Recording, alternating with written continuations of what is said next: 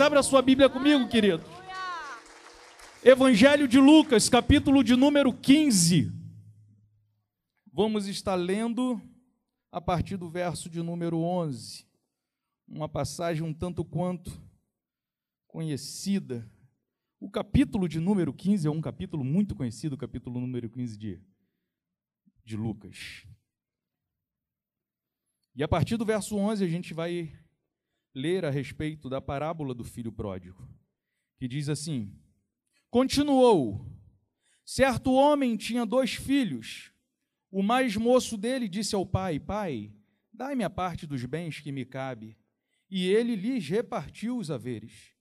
Passando não muitos dias, o filho mais moço, ajuntando tudo o que era seu, partiu para uma terra distante e lá dissipou todos os seus bens, vivendo dissolutamente. Depois de ter consumido tudo, sobreveio àquele país uma grande fome e ele começou a passar necessidade. Então ele foi e se agregou a um dos cidadãos daquela terra, e este o mandou para os seus campos a guardar porcos. Ali desejava ele fartar-se das alfarrobas que os porcos comiam, mas ninguém lhe dava nada. Então, caindo em si, disse: Quantos trabalhadores de meu pai têm pão com fartura, e eu aqui morro de fome? Levantar-me-ei e irei ter com o meu pai, e lhe direi: Pai, pequei contra os céus e diante de ti. Já não sou digno de ser chamado teu filho, trata-me como um dos teus trabalhadores. E levantando-se foi para o seu pai. Vinha ele ainda longe quando o seu pai o avistou, e compadecido dele, correndo, o abraçou e o beijou. E o filho disse: Pai, pequei contra os céus e diante de ti, já não sou digno de ser chamado teu filho. O pai, porém, disse aos seus trabalhadores: Perdão. O pai, porém, disse aos seus servos: Trazei depressa a melhor roupa, veste-o ponde-lhe no dedo um anel e sandália nos pés. Trazei também e matai um novilho cevado. Comemos e regozijemo-nos, porque este meu filho estava morto e reviveu, estava perdido e foi achado, e começaram a regozijar-se. Que palavra abençoada, não é verdade?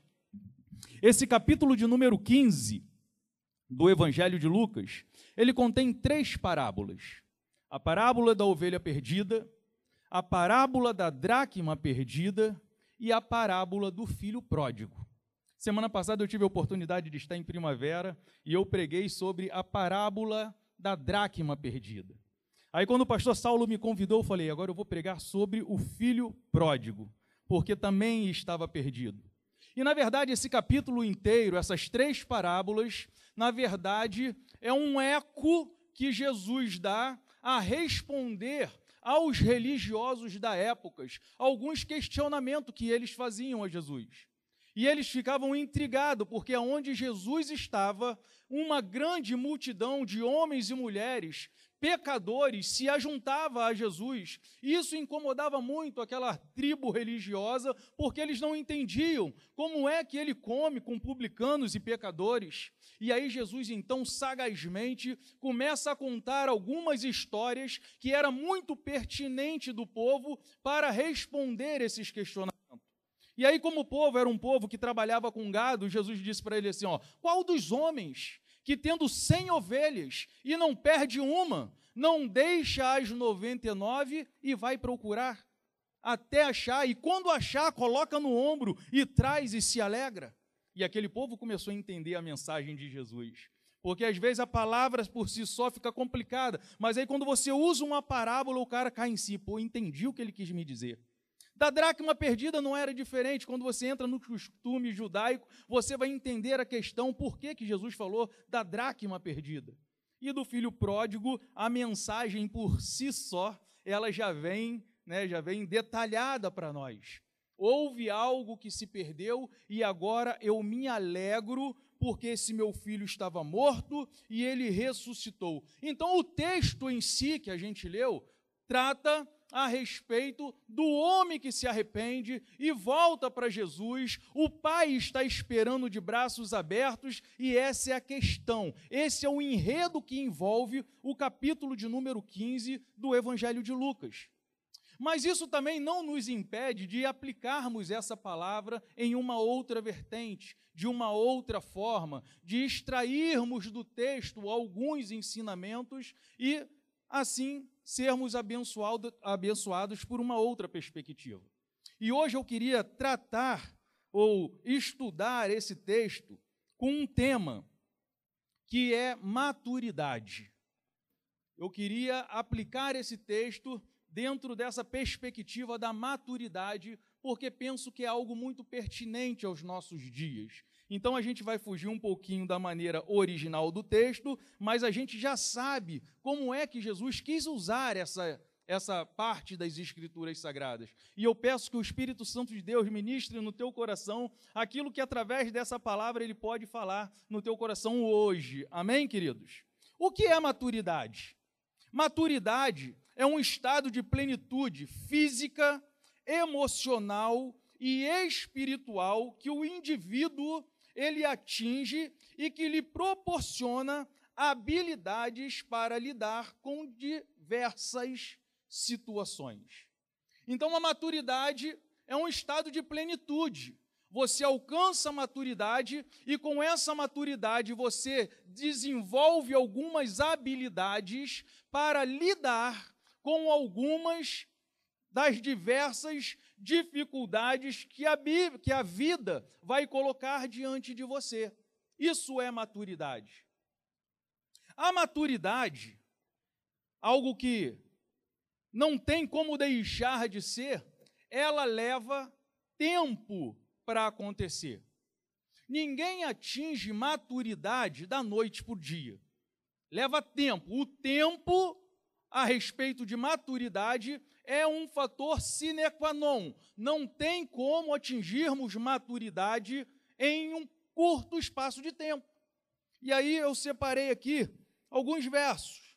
Primeiro eu botei, é bem verdade que a maturidade ela depende de fases e processos que devem ser respeitados. Mas o tempo sempre será um fator que não tem como deixar de ser. Porque o crescimento, ele exige tempo. E tem um texto no Evangelho de Marcos, capítulo 4, verso de número 26, que diz assim: Disse também: o reino de Deus é assim, como se um homem lançasse uma semente à terra e dormisse, e se levantasse de noite e de dia, e a semente brotasse e crescesse, sem ele saber como. A terra por si só produz o fruto, primeiro a erva, depois a espiga e por último o grão cheio na espiga. Mas assim que o fruto amadurecer, logo se mete a foice, porque é chegado a ceifa. E aí eu coloquei: nenhum lavrador, nenhum homem que planta, joga a semente na terra esperando colher no outro dia. Porque ele sabe que o crescimento daquela planta demanda alguns processos. E processos demanda tempo. Então a maturidade, ela leva tempo para acontecer. Uma outra forma da gente ver a maturidade é que ninguém nasce adulto, não é verdade? Ninguém nasce adulto, todo mundo nasce bebezinho. E aí, depois de bebezinho, ele cresce um pouquinho, se torna uma criancinha. E daqui a pouco ele chega na adolescência, ele passa mais um tempinho, ele chega na sua juventude e até se tornar um homem completo. E mesmo assim ele não para de crescer. Quando ele atinge a sua estatura física, ele continua crescendo emocionalmente, ele continua crescendo espiritualmente e ele continua desenvolvendo, atingindo assim a maturidade. Se a maturidade ela depende de tempo, eu digo que também não só do tempo. O tempo é só um fator que envolve, mas não só tempo. Existe, como eu disse, um processo de desenvolvimento e muitos não atingem esse processo ainda que passasse muito tempo.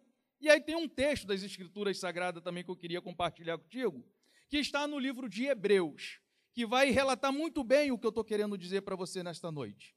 Hebreus capítulo 5, verso de número 12, vai dizer: Porque devendo já ser mestre, em razão do tempo, ainda necessitais de que eu vos torne a ensinar os princípios elementares dos oráculos de Deus, e vos haveis feito tais que precisais de leite e não de alimento sólido. Essa palavra está sendo dita para um grupo de doutores da lei, homens barbados, já crescidos, que já viveram bastante tempo. E aí o autor da carta está dizendo assim: ó, pelo tempo decorrido, pelo tempo que vocês já viveram, pelo tempo que vocês já estudaram, já era para vocês serem mestres da lei. Mas vocês agora estão necessitando que eu vos torne a dar leite para vocês beber. Vocês estão precisando que eu retroceda e comece a ensinar para vocês os princípios básicos dos oráculos de Deus. Ou seja, aqueles homens viveram bastante tempo, já tinham lá suas idades avançadas e mesmo assim não atingiram a maturidade. Porque se maturidade precisa de tempo, a maturidade também precisa de alguns processos na vida, o que nos leva a amadurecer. E existem pessoas que vivem um estado de estagnação, tanto emocional quanto espiritual. Não é difícil da gente ver pessoas por aí que não se desenvolve emocionalmente, que não se desenvolve espiritualmente, e pessoas que já viveram até bastante tempo. E aí eu pergunto por que, que a maturidade ela é importante? Isso é um fator muito legal da gente entender. Por que, que a maturidade ela é importante? Existem bênçãos da parte de Deus que nós só alcançaremos quando estivermos com maturidade para usufruir dessas bênçãos. Existem algumas bênçãos que Deus está esperando com que eu e você possamos atingir um estado de plenitude para que Ele possa nos dar a bênção e a gente conseguir administrar essas bênçãos. O que a gente não viu na vida desse jovem do filho pródigo. Por exemplo, existem bênçãos, tem uma mensagem do pastor Davi Martins que marcou a minha vida. Bênçãos que eu não quero para a minha vida. Uau! Bênçãos que eu não quero é. Quais são, pastor? E ele começou a relatar um montão delas. E uma das bênçãos que ele falou que ele não queria para a vida dele, Estevão, era uma bênção que não estivesse no tempo de Deus. Porque bênçãos que não está no tempo de Deus, elas acabam se tornando maldição na nossa vida. Então a gente precisa de pedir a Deus para que Deus nos amadureça a tal ponto para que as bênçãos dele não possam estar retidas na nossa vida. E é mais ou menos quando você chega na prateleira do supermercado. Um alvejante para limpar a sua roupa, para tratar das suas louças, é algo que é benéfico, não é verdade? Mas se você pegar esse alvejante e largar na mão da minha filha de três anos, de seis anos, ela vai possivelmente se acidentar. Para Glaudiceia, o alvejante é uma bênção. Vai ajudar ela no, nos seus afazeres domésticos, é bênção na vida dela. Mas na mão de uma pessoa imatura, você pode matar ela. Você chega na farmácia, pega um medicamento, aquele medicamento vai servir para salvar a sua vida, vai servir para te fortalecer, para te revigorar, um suplemento. Mas pega esse mesmo remédio, que é bênção para você, e coloca na mão de uma pessoa imatura, é possível que essa pessoa venha morrer, porque ela não está apta a lidar com determinados tipos de situações. E é por isso que a maturidade ela é muito importante, porque Deus quer derramar algo de especial sobre nós e está esperando que nós venhamos atingir esse estado de maturidade. 1 Coríntios, capítulo 3, verso de número 2. O apóstolo Paulo vai dizer para a igreja: Leite eu vos dei por alimento e não comida sólida, porque não podíeis suportar e nem ainda o podeis. Olha o apóstolo Paulo também tratando com a igreja de Corinto.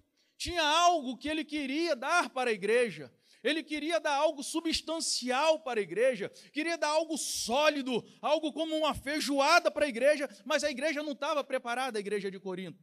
E aí ele falou: Eu tive que dar leite para vocês beber, porque vocês ainda não estavam preparados. E nem agora ainda vocês estão. Ou seja, a igreja foi penalizada, deixou de usufruir algo de substancial da parte de Deus, porque eles ainda não estavam preparados para determinadas bênçãos. Eu vivi uma experiência no nosso sítio em Xerém, no último retiro de carnaval que eu participei, em meio àquela resenha, depois do almoço, paramos para conversar com os amigos. E aí eu não sei se o Fabinho estava lá com a gente lá, que a gente estava conversando com Moisés. E aí a gente começou a falar da geração mimimi. Porque existe uma geração ranhida, que tudo magoa, que tudo entristece, qualquer coisinha quer ir embora, se o pai não deixa aí, fica brigado. É uma geração mimimi. E a gente descascando o garoto, né? Ele novinho, né? A gente mais cascudinho na roda, descascando o menino. Aquele menino, de repente, ele saca da manga uma e diz assim: Quem é que está educando essa geração? Eu falei, uau, tomei uma pedrada. Eu falei, sou eu. É eu que estou educando a minha filha. É você que está educando os seus filhos. Se existe uma geração mimimi, parte dessa responsabilidade é dos educadores. E ele lançou isso e eu não esperava. Ele falou: quem está educando a geração mimimi são vocês. Se nós queremos iPhone e nós temos o iPhone, é porque vocês que compram o iPhone para nós. Se a gente faz questão de andar com roupinha de marca, é vocês que vão lá e compram as roupinhas de marca para nós. E eu falei: isso é muito verdade. Nós precisamos de rever os nossos conceitos se queremos ver uma geração vivendo em um estado de maturidade. Se eu não quero uma geração mimimi, eu preciso educar essa geração a não ser uma geração mimimi. Estão entendendo? Isso me causou um impacto. Então, nós pais deixamos de contribuir para a maturidade dos nossos filhos quando? Quando nós facilitamos a sua vida ao extremo. Eu sei que todos os pais querem que os filhos trilhem um caminho de sucesso, mas a felicitação, a, a, a facilitação ao extremo, você acaba prejudicando o desenvolvimento do seu filho. Lembra da historinha do casulo? da, da lagartinha que está lá dentro do casulo, está fazendo força para tentar sair dali de dentro. E aí o menininho, cheio de boa vontade, diz: Eu vou ajudar essa lagarta. Eu vou facilitar a vida dela. E ele vai lá e rasga o casulo. Resultado moral da história: nunca aquela lagarta virou uma borboleta porque a dificuldade, a força que ela fazia para romper aquele casulo era o que ela necessitava para que os seus músculos desenvolvessem e daqui a um tempo ela pudesse rasgar por ela mesma e voar. Mas a facilitação ao extremo acaba prejudicando. Nós pais deixamos de contribuir com a maturidade dos nossos filhos quando não o ensinamos a ouvirem o não. Eu sei que nenhum pai gosta de dizer não para o seu filho, mas a questão não é gostar, a questão é que existe a necessidade que dentro dos nossos lares os nossos filhos se deparem também com o nosso não, porque a vida vai dizer muitos não para os nossos filhos. E se eles não aprenderem dentro de casa que nem tudo é sim, quando a vida disser um não para eles, eles não vão saber como se comportar. Então há necessidade de nós dizermos também não para os nossos filhos. Luciano Subirá diz: quer ver um filho bem resolvido na vida? Acabe com a vida dele na adolescência e na juventude. Deixa, dificulta as coisas para ele. Você vai ver que ele vai se tornar um homem diferenciado na sociedade. E aí ele conta a história, a experiência que ele teve com a criação do filho dele. Nós, pais, dificultamos a maturidade dos nossos filhos quando não permitimos que eles vivenciam os seus processos na vida. Mas, Renato, por que você está enfatizando os filhos, os pais se nós não estamos em um culto de família. É porque vai ser os nossos filhos que vai estar aqui dentro dessa igreja pregando, ministrando louvor, recebendo as pessoas na porta, sendo os diáconos dessa igreja, os nossos futuros pastores. Então, se nós queremos uma igreja com maturidade, nós precisamos de dentro de casa educar os nossos filhos. Se nós queremos uma igreja sadia, uma igreja madura, uma igreja abençoada com toda sorte de bênção, nós precisamos começar a tratar a nossa geração agora. Precisamos tratar essa galera para que daqui a pouquinho, eu costumo dizer que eles não são a igreja do amanhã, eles são a igreja do agora. Eles são a igreja hoje. Coloque essa igreja na mão dos adolescentes para ministrar o culto e vocês sabem como que vocês são abençoados quando eles metem a mão no arado. A juventude da mesma forma, mas é necessário que nós, pais, possamos fazer isso dentro do nosso lar. Para quando chegar aqui, o pastor não tenha que se desdobrar ou quando o pastor chegar aqui e falar assim, ó, tem que participar da escola bíblica dominical. Aí ele não bata o pé e volte para o mundo, porque dentro de casa ele não aprendeu limites, não aprendeu regras. Então, nossa geração educada dentro de casa facilita a igreja do Senhor Jesus Cristo, facilita a vida do pastor e facilita as bênçãos do Senhor sendo derramadas sobre nós. Por isso que eu estou enfatizando os filhos. E aí, como é que eu percebo que eu estou atingindo um nível de maturidade? Quando é que eu percebo que eu estou no caminho certo? Porque isso é necessário. A gente perceber, a gente fazer uma autoanálise. Não é isso que fazemos todos os meses, no culto de ceia? Examine-se, pois, o homem a si mesmo. Isso é didático, nós precisamos de olhar para dentro de nós e perceber: será que na minha área emocional eu estou atingindo maturidade? Será que na área espiritual eu tenho atingido maturidade? Eu já estou na igreja há tanto tempo. Será que eu já me tornei um crente maduro?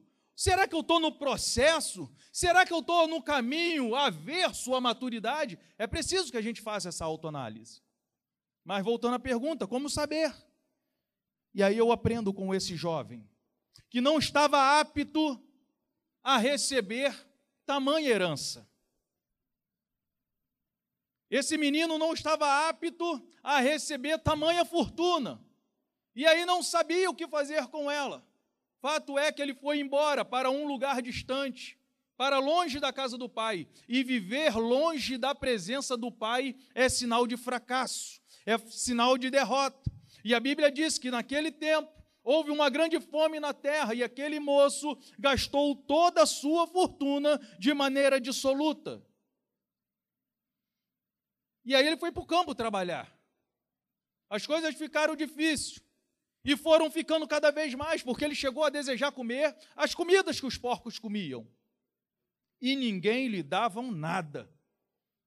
E eu acredito que isso durou um certo tempo. E aquele menino, então, ele amadureceu. A dificuldade fez com que ele amadurecesse. E aí eu peguei os pontos que a gente precisa aplicar também na nossa vida. Quando é que eu percebo que eu estou amadurecendo? É quando eu caio em si.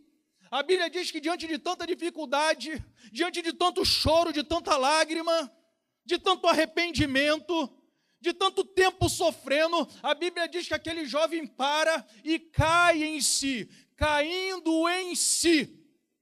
Parou para pensar: o que é que eu estou fazendo da minha vida? Como é que eu tenho conduzido a minha vida?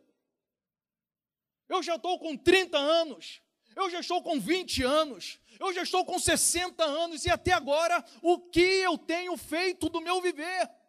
Nós precisamos cair em si para reconhecermos se nós estamos no caminho da maturidade ou não. Se não estivermos, precisamos iniciar essa caminhada, porque existe uma bênção que Deus quer derramar na tua vida e só está esperando esse momento, o momento da maturidade chegar. Então caia em si nesta noite, que o Espírito Santo te conduza nesta noite de maneira que você possa parar e refletir, olhar para dentro de si e analisar. Como é que eu estou?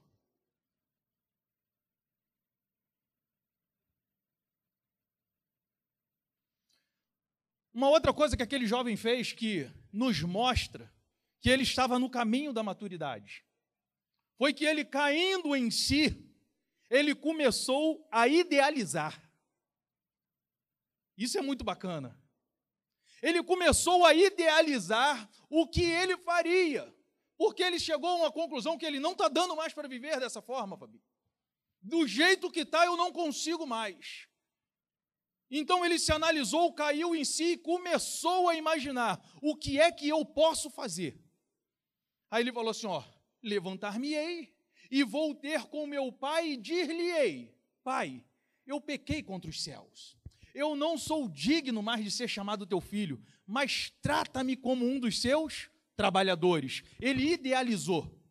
Quando ele cai em si, ele começa então a pensar o que é que ele pode fazer para alcançar novamente o favor do Pai. E a primeira coisa é idealizar. E tem pessoas que não idealizam nada, é tudo de improviso. Tem pessoas que pararam de sonhar e vai deixando a vida levar, a vida leva eu. Zeca Pagodinho. Nós precisamos de idealizar, querido aquilo que nós estamos desejando, aquilo que nós estamos querendo, aquilo que nós estamos almejando, começa a idealizar hoje, começa a botar no campo dos pensamentos, porque depois que estiver no campo do pensamento, tudo idealizado, tudo já preparado na tua mente, aí você vai estar apto a passar para uma nova fase. Então caia em si e comece a idealizar aquilo que você deseja aquilo que você está sonhando, aquilo que você está desejando, e depois que estiver idealizado, aí você passa por uma próxima fase, que vai mostrar que você está no caminho da maturidade. Qual é, Renato? A ação. Porque também tem pessoas que ficam idealizando um ano, dois anos, três anos, e idealiza, e pensa, e vai, e organiza, mas não sai da inércia não age. Aquele jovem, ele caindo em si, ele pensou no que iria fazer e se levantou e foi. Ele agiu, ele foi de encontro àquilo que ele precisava. Que Deus te dê força nesta noite, para que você possa não só cair em si e idealizar, mas que você possa também agir em favor do seu milagre, em favor da sua bênção. Se Deus vai ressuscitar o morto, eu não tenho dúvida, mas tirar a pedra cabe a mim e a você. Nós precisamos de trabalhar conjuntamente com Deus para que as coisas aconteçam na nossa vida.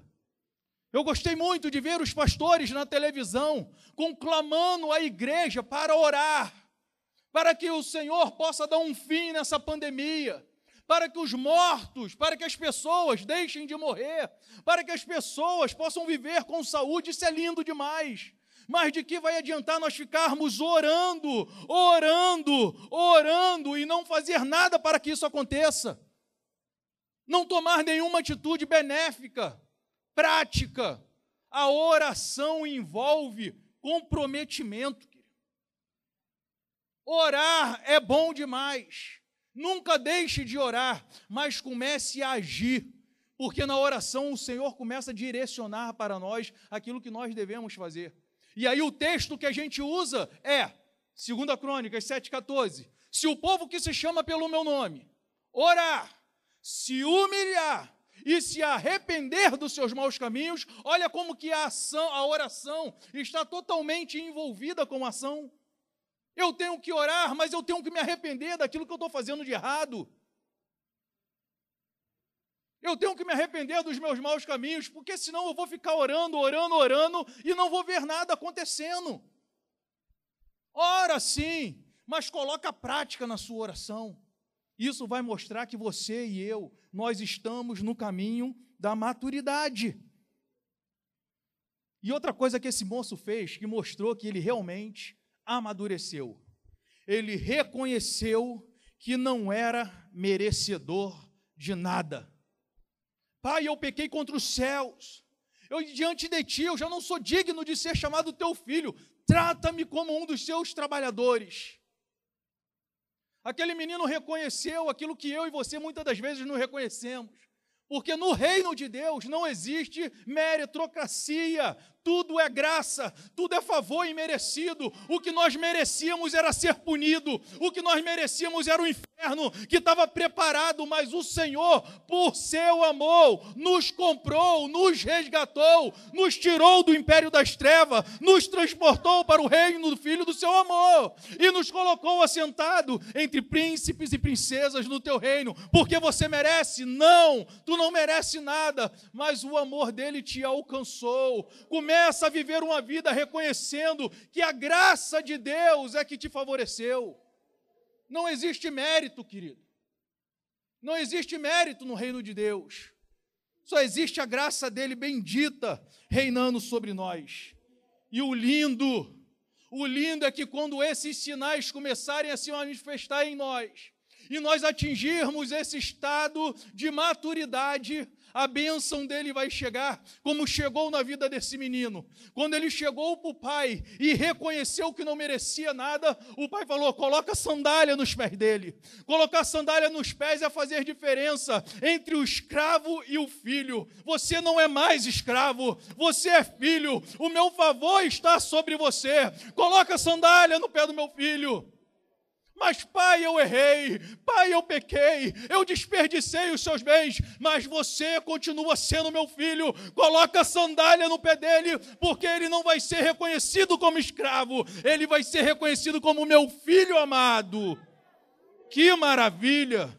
Vale a pena, querido, lutarmos para atingirmos esse nível de maturidade porque a bênção do Senhor vai chegar e você vai saber desfrutar dessa bênção maravilhosa que vem da parte do Senhor. E agora aquele menino já não é visto mais como escravo como um homem que vivia na rua, desejando comer comida de porcos. Não, agora ele está limpo, lavado na casa do pai, com sandália nos pés. E o pai disse: agora bota autoridade na mão dele, coloca um anel no dedo. Anel simboliza autoridade. Eu estou te dando autoridade agora, meu filho. Tu já está com maturidade o suficiente para exercer autoridade na minha casa. Tu já está com maturidade o suficiente para me derramar coisas grandes sobre a tua vida, porque eu sei que você não vai desperdiçar desperdiçar dessa vez. O Senhor quer derramar autoridade sobre a tua vida, sobre a tua casa, sobre a tua família. Por isso vale a pena nos esforçarmos para atingirmos esse nível bendito de maturidade, porque ele vai colocar nos teus pés sandálias e nas suas mãos vai colocar um anel dizendo: "Você agora tem autoridade da minha parte para agir em nome de Jesus". E a primeira coisa que mostra que nós estamos no caminho certo é quando a gente deseja voltar para a casa do Pai. E quando eu digo voltar para a casa do Pai, querido, eu não estou falando necessariamente de você estar num templo, um templo físico, mas é voltar para a presença do Pai verdadeiramente.